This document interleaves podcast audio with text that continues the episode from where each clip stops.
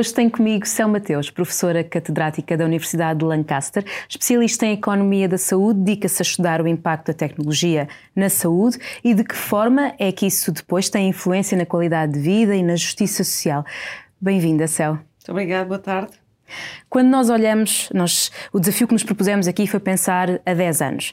E, de facto, quando pensamos na saúde e na evolução da saúde, quase que somos transportados para aqueles filmes de ficção científica em que quase tudo é possível. Mas há coisas que não estão assim tão distantes. Eu recordo-me, por exemplo, em 2018, um cientista espantou o mundo quando disse que tinha conseguido manipular geneticamente dois bebés, gêmeos, na altura, o objetivo era que não ficassem infectados com o, o, vírus da SIDA. No mesmo ano, no Reino Unido, já se considerava que isto poderia ser aceitável, desde que tivesse em conta os interesses do bebê. E, aliás, eu li um artigo muito recentemente que dava conta que, se calhar, a manipulação genética em bebés é uma realidade para daqui a dois anos. Portanto, eu vou já, já, já começar com uma provocação. A manipulação genética pode ser a próxima vacina? Eu não creio que a manipulação genética possa ser a próxima vacina. Um, há uma diferença entre aquilo que a tecnologia nos permite e, e, que é possível fazer e depois uma utilização generalizada daquilo que, que a tecnologia uh, pode trazer a um, a um, grupo mais alargado da população. De facto, há, há doenças é, uh, que desejaríamos eliminar.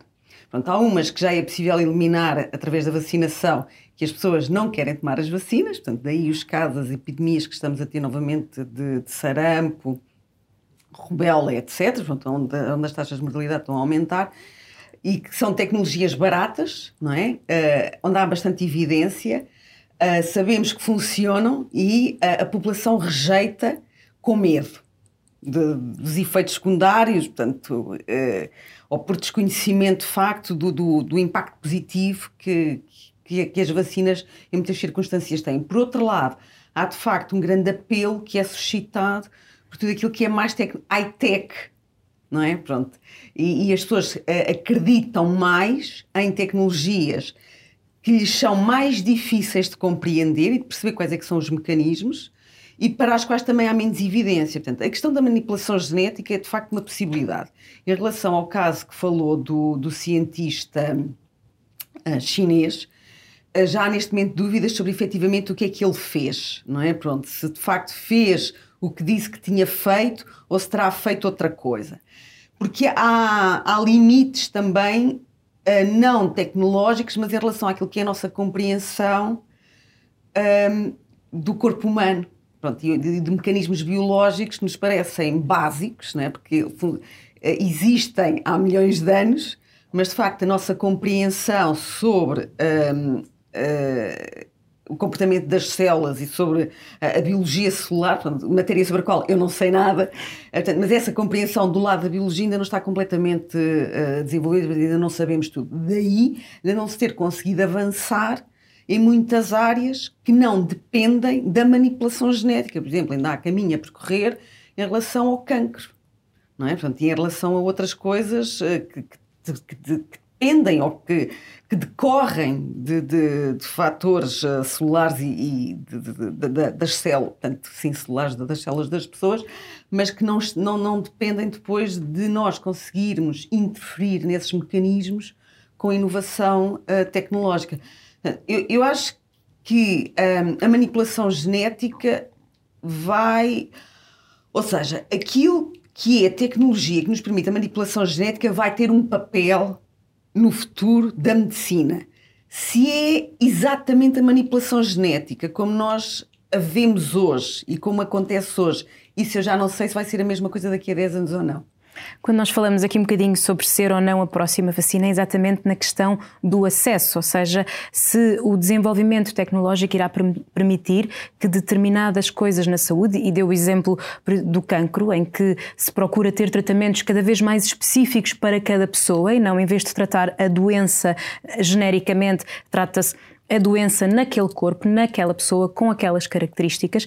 Em tudo isto, a questão do acesso é fundamental, é para todos, não é? Porque a vacina hoje nós conhecemos-la como uma, uma tecnologia que quase as vacinas que nós tomamos vá, desde criança até quase à idade adulta, pronto, e que às vezes são, são efetivamente rejeitadas por receios, mas é uma tecnologia que as pessoas olham e dizem, ok, eu tenho acesso, eu consigo, eu em Portugal consigo ter acesso a determinado tipo de vacinas que evitam que eu tenha determinado tipo de doenças. E, portanto, isto tudo para colocar aqui se esta evolução tecnológica irá permitir ou não que o acesso a, a estas vacinas, se quisermos pôr assim, a estes tratamentos, será ou não será generalizado? Pois, voltando a pegar o caso das vacinas, que de facto é um excelente exemplo, as vacinas não são todas baratas. E eu estou-me a lembrar, por exemplo, quando foi introduzida a, a vacina uh, do, do vírus do papiloma humano, que foi introduzida há cerca uhum. de 15 anos um, em, em, Portugal, portanto, e, e, só um, um, um à parte, mas que eu acho que é importante. Portugal tem de facto um plano nacional de vacinação que é muito generoso. Portanto, nós temos muitas uhum. vacinas incluídas e muitas uh, vacinas uh, gratuitas, portanto, ou, ou, com valores ou com taxas de comparticipação de facto baixas. E as vacinas que estão fora do Plano Nacional de Vacinação, do modo geral, são, vac são vacinas para patologias que não são frequentes na população uhum. portuguesa. Uhum. Portanto, e daí o não fazer sentido que sejam comparticipadas por toda a população portuguesa. Pronto porque depois o, uh, ou seja, a percentagem de ocorrências daquelas patologias é de facto muito baixa para, para o que temos. Um, e a, vacina do, do, vírus do papiloma humano, a vacina do, da, da hepatite e outras vacinas mais recentes uh, são mais caras. Portanto, e quando foram introduzidas, uh, teve que haver um mecanismo para se conseguir perceber quais é que eram os grupos da população aos quais fazia sentido não é, o Estado com participar ou pagar na totalidade o custo daquela vacina. Porque há uma diferença entre nós termos a tecnologia disponível para todas as pessoas, não é? E depois uh, termos a tecnologia que é paga e disponibilizada para um determinado grupo de pessoas. Okay? E, muito, isso acontece muitas vezes porque nós não conseguimos uh, oferecer todos os tratamentos a todas as pessoas e, e uh, existindo recursos limitados, aquilo que eu acho que é desejável ser feito é que se consiga maximizar os resultados em saúde da população com os recursos que temos.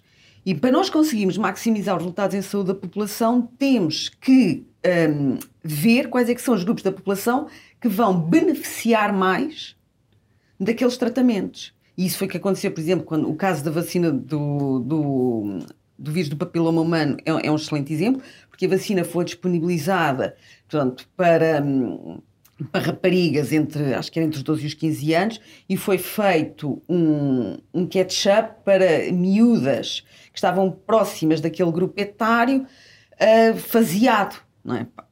Uh, para, para, para, conseguir vacinar um grupo maior de pessoas, pronto, porque quando, se, quando é introduzida uma, uma, vacina como a vacina do, do, HPV, ou depois quando mais tarde foi introduzido o, o tratamento para a hepatite C, há um custo fixo muito grande, porque há, há um grupo enorme da população que ainda não foi tratado. E, portanto, uh, nesse momento, o problema muitas vezes nem é tanto o custo da tecnologia, é um problema de tesouraria, não é? Se nós temos eh, naquele momento aquele dinheiro todo disponível para fazer face ao tratamento que é necessário para aquele grupo da população. Pronto, e isso foi um caso, por exemplo, aconteceu cá em Portugal com, com o tratamento do, da, da hepatite C e aconteceu no resto do mundo, pronto, porque eh, ou seja, foi disponibilizado um tratamento que não existia antes. Portanto, todas as pessoas que podiam ser tratadas estavam hum, para poder ser tratadas, não é? Portanto, ali o custo era de facto um custo imediato, não depois um custo de, de ir disponibilizando o tratamento conforme as necessidades fossem, fossem surgindo.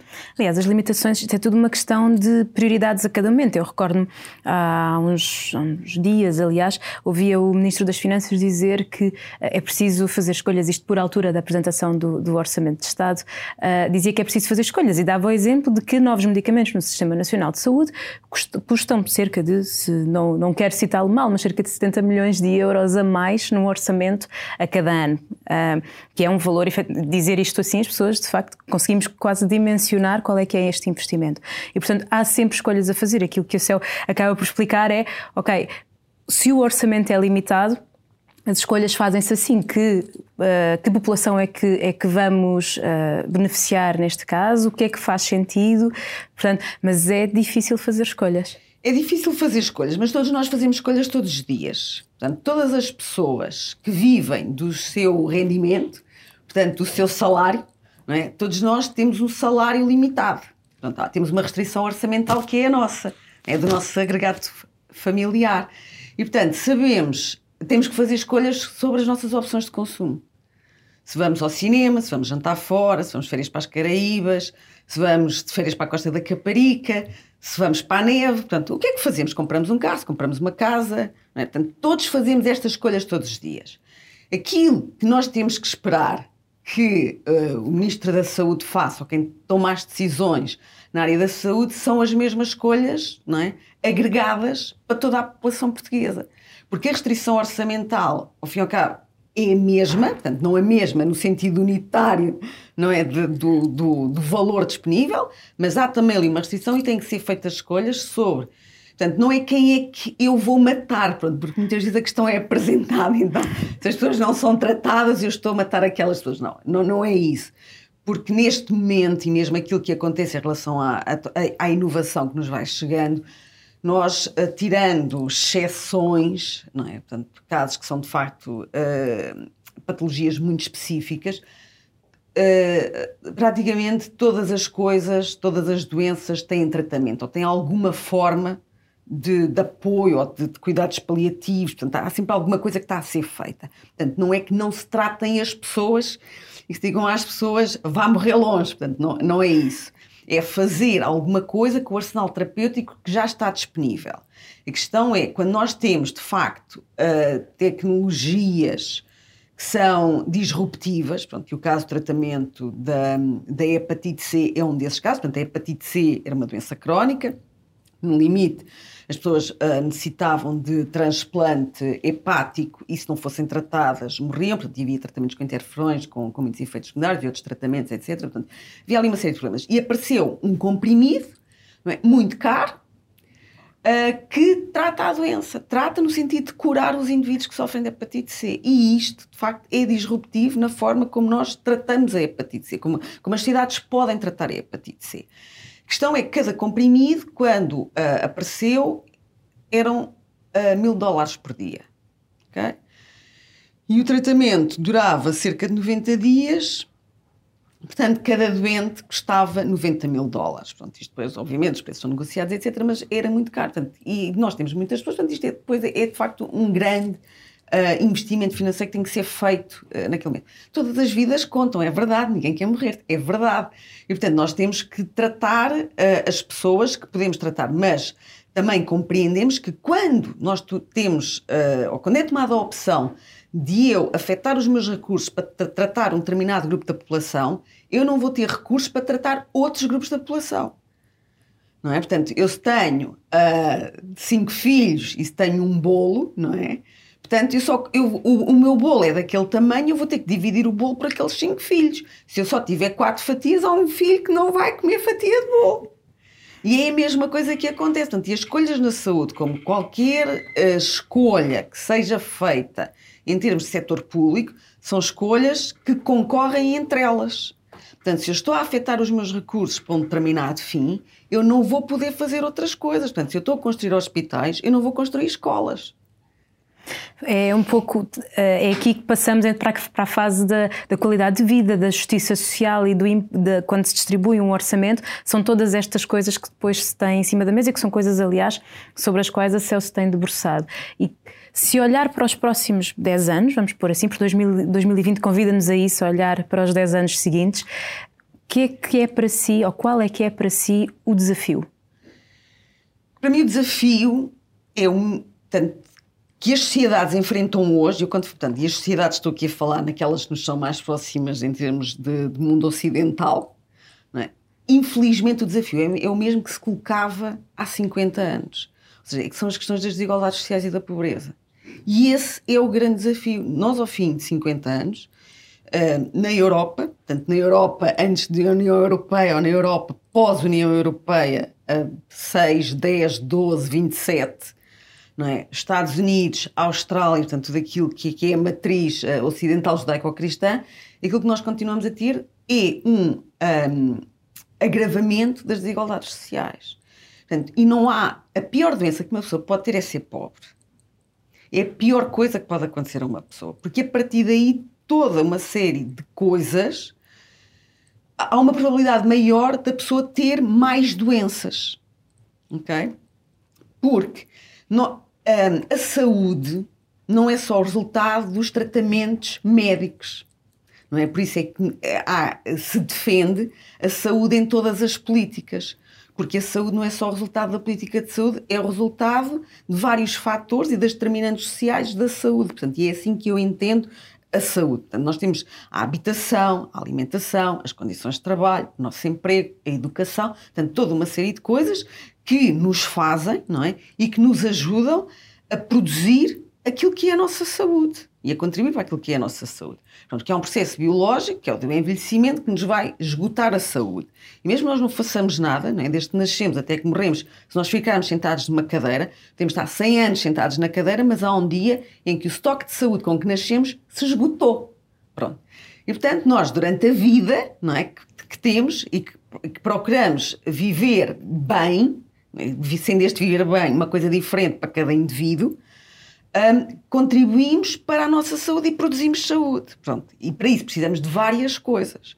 E, portanto, aquilo que é preciso, a meu ver, é, é, é conseguir perceber o, o que é que falhou. Porque não é que não tenham existido políticas para mitigar as desigualdades sociais, as iniquidades, as desigualdades em saúde, as iniquidades em saúde, uma série de fatores. Portanto, há 50 anos que nós andamos a fazer políticas que não têm resultado porque não se tenha reduzido as desigualdades sociais. As desigualdades sociais, neste momento, estão-se a agravar numa série de países. Portanto, o fosso entre as pessoas que ganham mais e as pessoas que ganham menos é maior e não tem a ver estritamente com questões de um, níveis de instrução. Não é? Pronto, tem havido um aumento em todos os países daquilo que é o nível médio de instrução e não se tem tido resultados em saúde que se, antecipavam pelas melhorias é, da, dos níveis de instrução que depois seriam refletidas em melhores empregos com melhores condições. Portanto, há aqui alguma coisa a falhar que não é uh, só da área da saúde. Portanto, é uma coisa, é algo que, que, que extravasa a área da saúde e dos cuidados médicos. Obviamente que se, que se as pessoas vivem mal, não é? e o viver mal não é só depois uh, não ter uh, dinheiro, portanto, ter stress, a poluição, portanto, de uma série de fatores que são agressivos para, para nós enquanto seres humanos, obviamente que isso depois se vai refletir na saúde. Pronto, e há, há a questão de facto que, que eu penso que é, que é muito relevante, que é a questão das alterações climáticas e qual é o impacto, por exemplo, da poluição na saúde. Portanto, que, portanto, não, é só, não são só as alterações climáticas um, em, em termos de cheias incêndios, portanto, fenómenos uh, extremos, não é? Mas depois a, a questão da poluição e, do, e, de fenómenos associados à poluição e o impacto que isso tem na saúde das pessoas, e nomeadamente na saúde das crianças, porque aquilo está a acontecer em, em muitos países é uma redução da esperança, da esperança média de vida, portanto, está, está a haver reduções na longevidade das pessoas. E, e, são reduções que se têm notado, que já são observáveis e que se têm vindo, um, que se têm mantido. Portanto, começaram a ocorrer há alguns anos, não é? Que nós continuamos a ver, uh, a ter lugar. E, e, portanto, eu, eu de facto acho que é através da melhoria das condições de vida em geral que nós podemos melhorar os níveis de, de saúde das pessoas. Porque aquilo que é preciso não, não é só ter as pessoas vivas mais anos, é conseguir ter as pessoas mais anos com mais saúde. Vamos todos morrer. Pronto, em relação a isso, por enquanto, não tenho dúvidas. Pode levar 80 anos, pode levar 100, pode levar 120, pode seja o que for, mesmo que consigamos vir a ter ganhos na esperança média de vida ou na longevidade das pessoas, como entendamos, portanto, toda a gente vai morrer. Ok. Então, o desafio é como é que nós conseguimos ter as pessoas vivas, não é? todo esse tempo, mas com saúde. Pronto, que é uma coisa, por exemplo, em Portugal, esse indicador, nós desde sempre, não é uma coisa recente, portanto, houve agora, de facto, eh, foi dado muita, muita atenção a isso por causa do último relatório da, da União Europeia sobre quantos anos é que as pessoas, é que os portugueses vivem com má saúde, mas se formos ver aquilo que foi publicado na década de 80 ou na década de 90, eh, vivia, continuávamos também a viver, já, nesse, já nessa altura se dizia que vivíamos muitos anos, as pessoas diziam que viviam muitos anos com má saúde, com queixos, pronto, principalmente as mulheres, pronto, e aí há fatores uh, depois de ordem uh, social, né? voltamos às questões da, da, pobreza e das más condições de vida, que contribuem para que as, para que as pessoas tenham essa percepção da má qualidade de vida, portanto, viverem, mas com, com muitos achaques, muitas dores, mal, viver mal. Se, mas e se chegarmos aos 120 anos e olhando para o exemplo português, tem o Sistema Nacional de Saúde, a sustentabilidade do Sistema Nacional de Saúde é um tema, é um tema de sempre, não é um tema de agora, é um tema que se discute hoje e que provavelmente continua, continuar-se a discutir nos próximos 10 anos. Se vivermos até aos 120, 120 anos, isso tem um impacto na pressão que nós colocamos no Sistema Nacional de Saúde, tem obviamente um impacto na maneira como nos, nos organizamos também como sociedade. Portanto, o envelhecimento, não colocaria o envelhecimento como um dos desafios para a próxima década? Eu, eu não acho que o, o envelhecimento é uma, é uma característica das, das sociedades contemporâneas. E não é uma característica das sociedades contemporâneas ocidentais. Portanto, obviamente, nós percebemos onde estamos, não é? Mas sairmos daqui, se formos para a África, há um processo de envelhecimento que, é, que até se nota muito mais do que cá porque os, portanto, como, como, as, como a esperança média de vida era muito mais baixa e, e tem havido ganhos muito grandes, pronto, por, por as questões do, do combate à SIDA, a redução das guerras, portanto, uma série de fatores, até tem havido ganhos de esperança média de vida em termos percentuais muito maiores do que cá. E está a haver uma transição de, para, de, de paradigma epidemiológico em que as pessoas morriam de doenças infectocontagiosas e estão a passar a, a morrer de doenças ah, não comunicáveis, portanto, cancro, etc., portanto, com desafios ainda maiores nesses países, porque não têm uma estrutura como nós temos. Aqui há, há de facto a questão da estrutura do, do Serviço Nacional de Saúde e como é que nós conseguimos prestar apoio a, a, a pessoas que vivem muitos, muitos anos, não é? Mas como é que nós conseguimos manter essas pessoas saudáveis? E, esse é, e, portanto, eu acho que o desafio maior é esse Portanto, é tentar manter as pessoas a utilizar menos os serviços de saúde. Portanto, e não é utilizar menos por ter barreiras ao acesso, é utilizar menos porque as pessoas não precisam de utilizar os cuidados de saúde.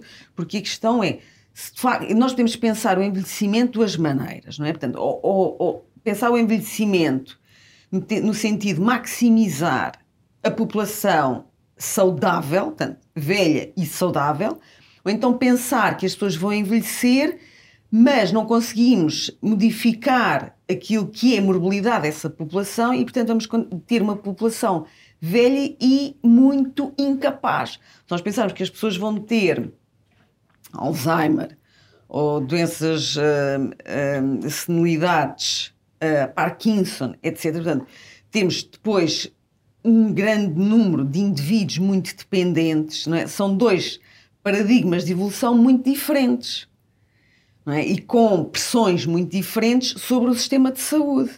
Portanto, obviamente que uh, um caminho ou outro não depende das opções dos indivíduos e não depende de decisões do sistema de saúde, mas é preciso, uh, quando se pensa em termos de políticas e em termos de desenvolvimento futuro e da sustentabilidade, onde é que também nós queremos investir em termos de investigação, não é? E quais é que são as áreas onde podemos ter algum papel de prevenção e ter eh, medidas de, de prevenção, é? Para, para tentar impedir, de facto, que consigamos viver até aos, aos 120 anos, mas que a partir dos 60 já cá não estamos, não é? Portanto, aí depois tanto faz, se ter 80, 100 ou 120, mas a pessoa está alto a partir dos 60, portanto, isso se calhar não é, não é o, o, o mais ideal. Portanto, e depois há outra questão, e voltando à questão da, das desigualdades, que é fundamental, é que os ganhos em longevidade não são iguais para todos os grupos socioeconómicos. Nós em Portugal não conseguimos estudar isso, pronto, porque entre várias coisas também não, não temos as estatísticas da, da mortalidade com informação sobre o, o grupo socioeconómico da, da, das pessoas. Mas nos países onde existe essa informação, aquilo que se verifica é que os ganhos em longevidade são maiores nos grupos socioeconómicos mais elevados. E, portanto, as pessoas dos grupos socioeconómicos mais desfavorecidos praticamente não têm tido ganhos em longevidade. Não é? E, e, portanto, e, por exemplo, entre a Inglaterra, entre o norte e o sul, entre a Escócia e o, e o sul de Inglaterra, a diferença é de quase 20 anos de esperança média de vida. Portanto, no sul, no norte, uh, na Escócia, são pobres, não é? obesos, têm diabetes, hipertensão, doença cardiovascular. Portanto, ali tipo, entre os 65 e os 70, a maioria da população morre. Vamos para o sul, tem níveis de instrução mais elevados, tem outro tipo de profissões, portanto, não, também há obesidade, mas não é tanta, as pessoas têm outros cuidados, outros, outros estilos de vida e outras profissões, e as pessoas vivem 80 ou mais anos, em média.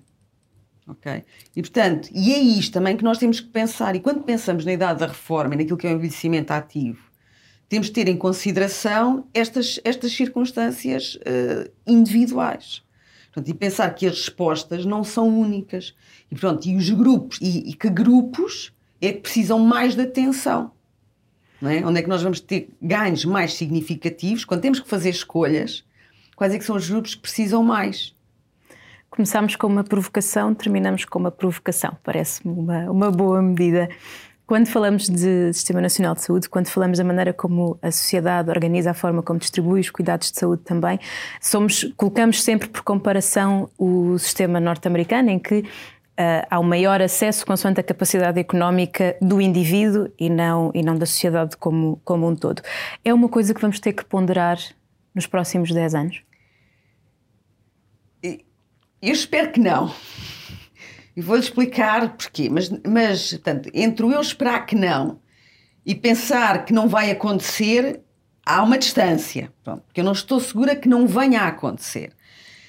Há um. A, a Europa uh, tem privilegiado, até agora, ao nível das políticas, a questão da solidariedade social.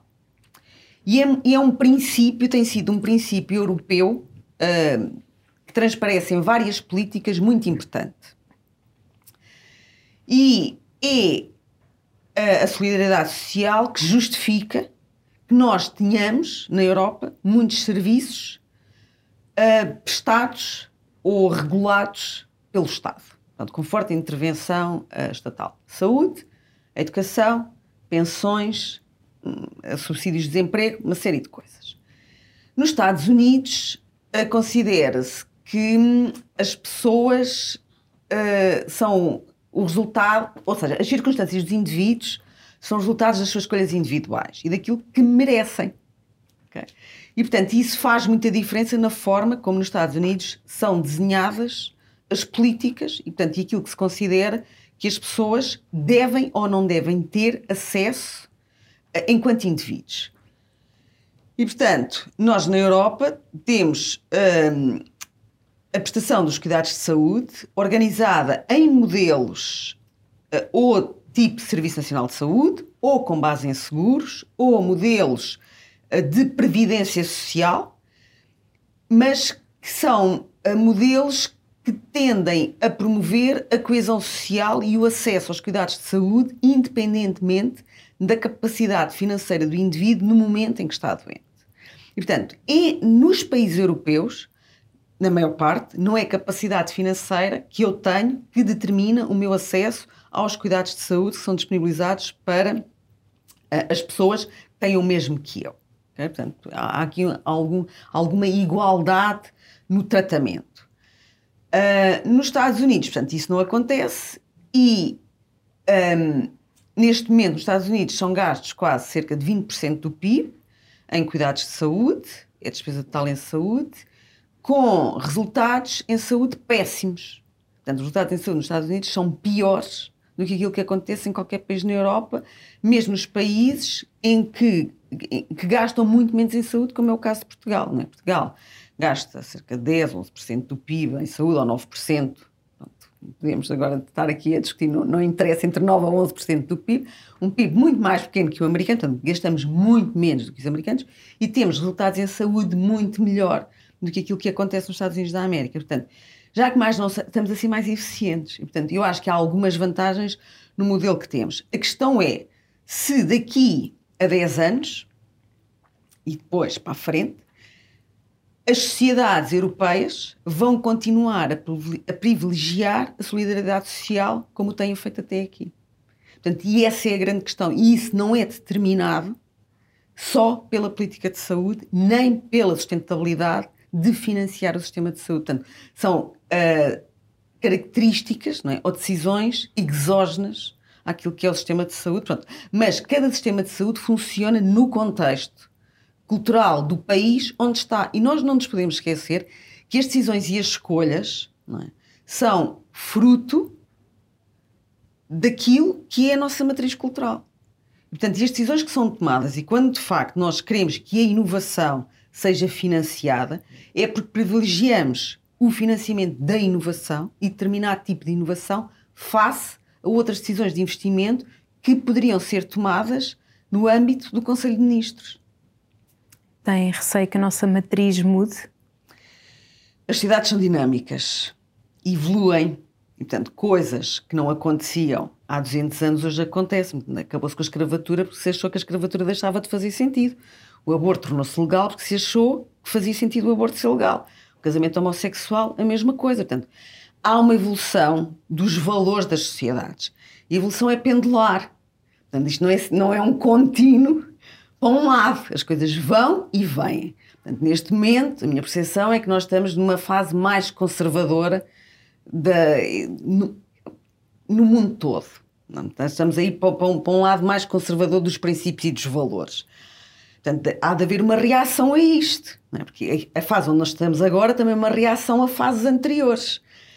Mas não, eu não. Portanto, os economistas são ótimos a fazer prognósticos, principalmente no final do jogo, não é?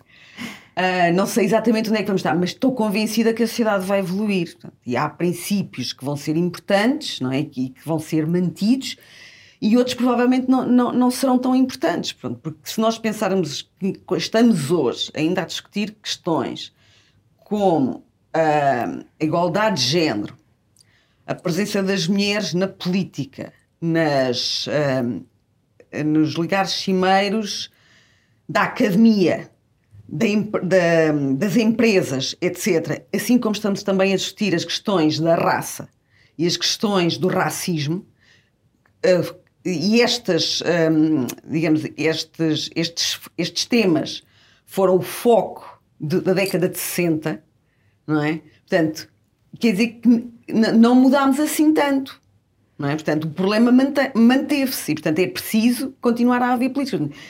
Algumas coisas vamos ver, não é? O que, o que, é, que, o que é que vai acontecer? Olhando para a saúde, se pudesse escolher um valor para si é inegociável, qual seria? Na saúde, equidade no acesso. Obrigada, muito obrigada, obrigada por esta conversa. Foi um prazer tê-la aqui, Céu. Obrigada.